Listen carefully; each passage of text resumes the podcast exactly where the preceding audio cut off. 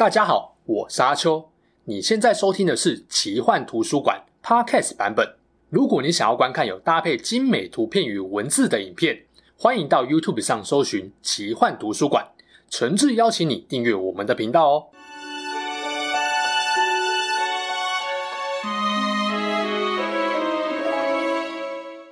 Hello，大家好，我是阿秋，来聊聊神秘奇幻的主题故事。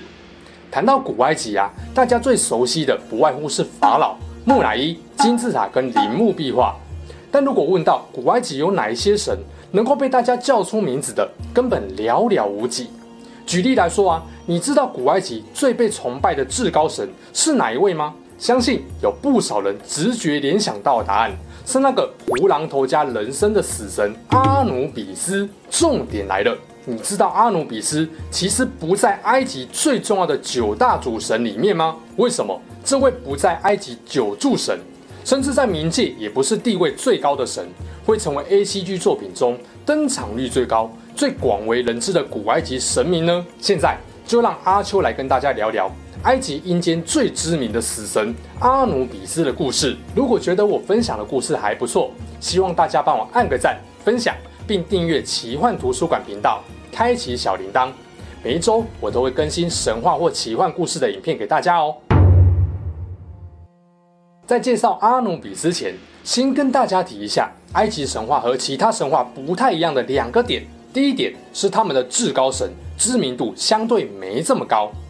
大家都知道，埃及人崇拜太阳神，法老是太阳神在人间的代理人，但是却很少人了解他们的太阳神拉的形象跟事迹。第二点是。埃及人对于冥府之神或死神的崇拜，并不亚于对太阳神的崇拜。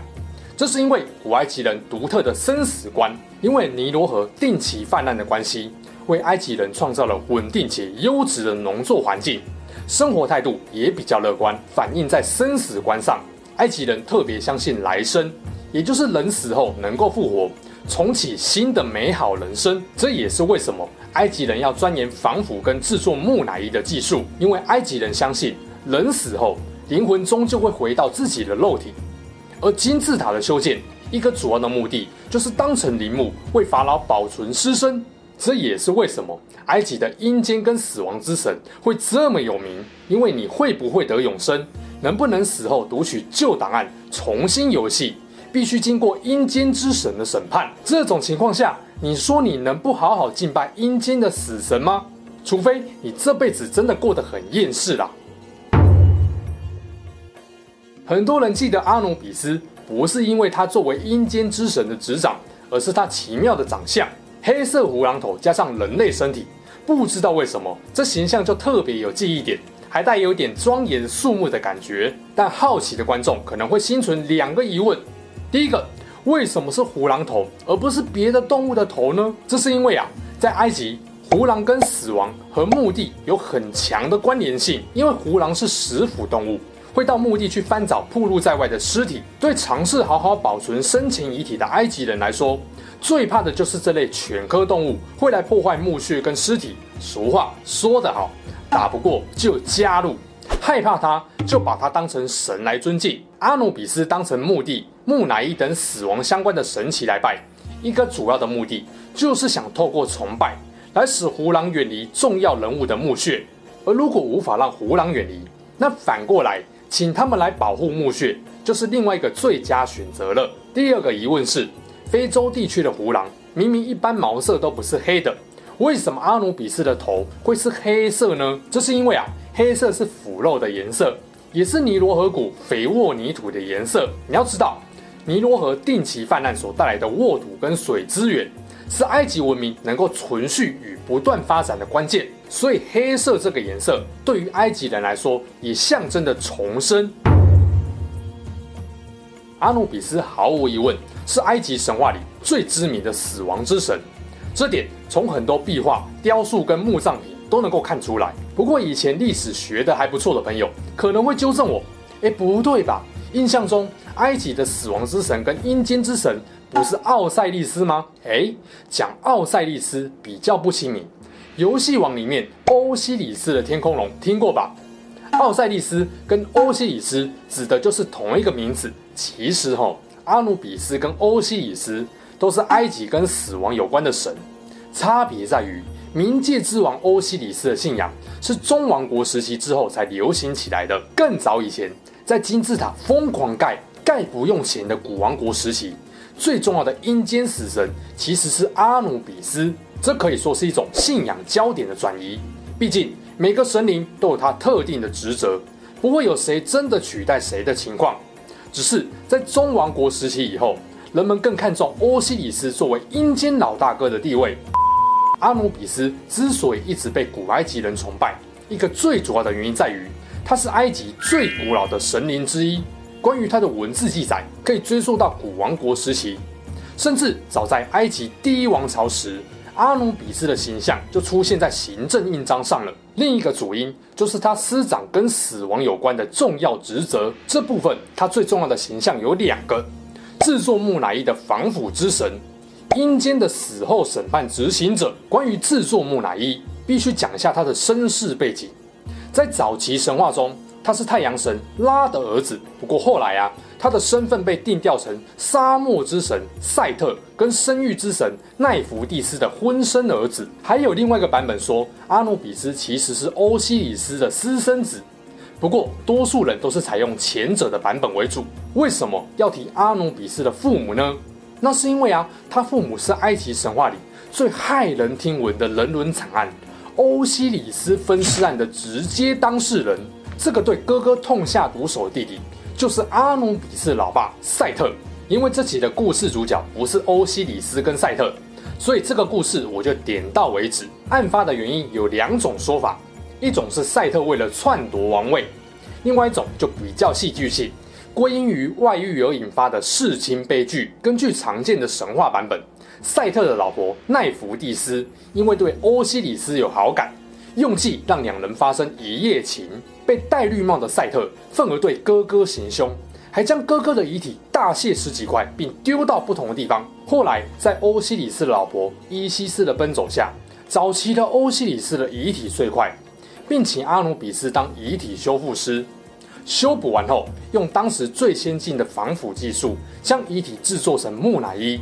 最终让欧西里斯死而复生，只不过呢，有个小小的遗憾，那就是欧西里斯下腹部的小兄弟始终没被找到。其实有那么一瞬间，我还以为要重新讲悬疑犯罪故事了。他为死者提供了健全的身体，确保死者能在来世复活，迈向永生。所以也有人认为他是亡灵的守护神。而根据死者之书里的插图。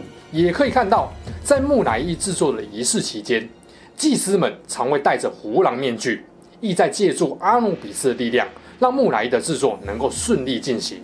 刚刚说到，埃及人期盼自己死后的来生，但你应该不会天真以为每一个人都能够死后复活吧？当然是只有被阴间之神发好人卡的，才有资格得永生啊！不过，贵为阴间主宰的欧西里斯，在发卡前，也需要有人把证据呈给他看，再由他做出最后的判决。而呈上死者是不是好人，有没有曾经犯下扰乱自然秩序罪行的证据，就是死后审判者阿努比斯的工作了。具体的做法是，阿努比斯会拿出天平，把死者的心脏放在天平的其中一端，另外一端则是放上象征真理女神玛雅特的鸵鸟羽毛。只要心脏比羽毛轻，就能够领到欧西里斯的好人卡一张，准备复活迎接美好的来世。当然，前提是你要先有完整的肉体可以复活啦。但如果心脏比羽毛重，那这颗心脏就会被有鳄鱼头、狮子身体跟河马后腿的怪物阿米特吃掉。有玩过英雄联盟的人，应该对于以阿努比斯为原型的纳瑟斯不陌生。玩家间常用狗头来称呼他。虽然我们知道阿努比斯的头是胡狼，但说狗其实也没有错。一来胡狼是犬科动物，二来在古希腊柏拉图对话录中就提到苏格拉底常说以埃及的神犬名义发誓，这边的狗指的就是阿努比斯。不过苏格拉底这样叫并不算是很尊敬的叫法，这是因为古代的希腊罗马人。对于动物头的神奇，多半抱持着轻蔑的态度。希腊人甚至称阿努比斯是动不动就吠叫的狗。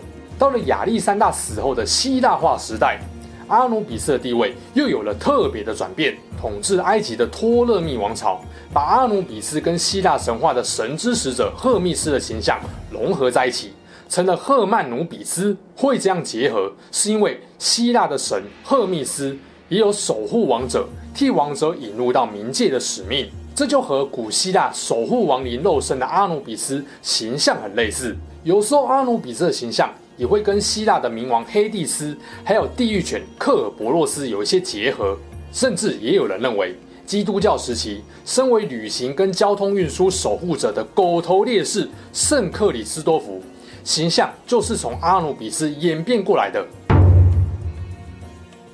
听完前面的内容，相信你应该清楚知道，为何阿努比斯明明不是九柱神，也不是冥界地位最高的神，却能够成为埃及神话里出场率极高、地位无可取代的角色了。就是因为古埃及强调的来世观与木乃伊制作技术，让它的知名度跟重要性一直不亚于其他神祇。题外话，有在看《JoJo 奇幻冒险》的人应该知道，里面有一个埃及九龙神组织。不过，这个组织跟神话里的九柱神其实没有太大的关系。有了这样的前提，再加上帅气的黑色胡狼头，配上身为神的强大力量。就让阿努比斯继续活跃在现代 ACG 跟小说影视作品中，即使有的时候不当正派神明，而是作为与主角敌对的 BOSS 级魔神，但唯一不变的是，几乎都拥有令人畏惧的强大力量。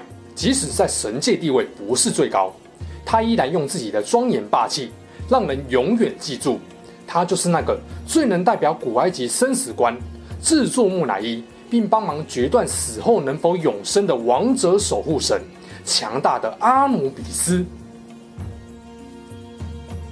好啦，这期事件就说到这边。如果你喜欢我们分享的故事，记得订阅我们频道，也别忘了打开小铃铛。你的订阅、按赞与留言就是我创作的最大动力。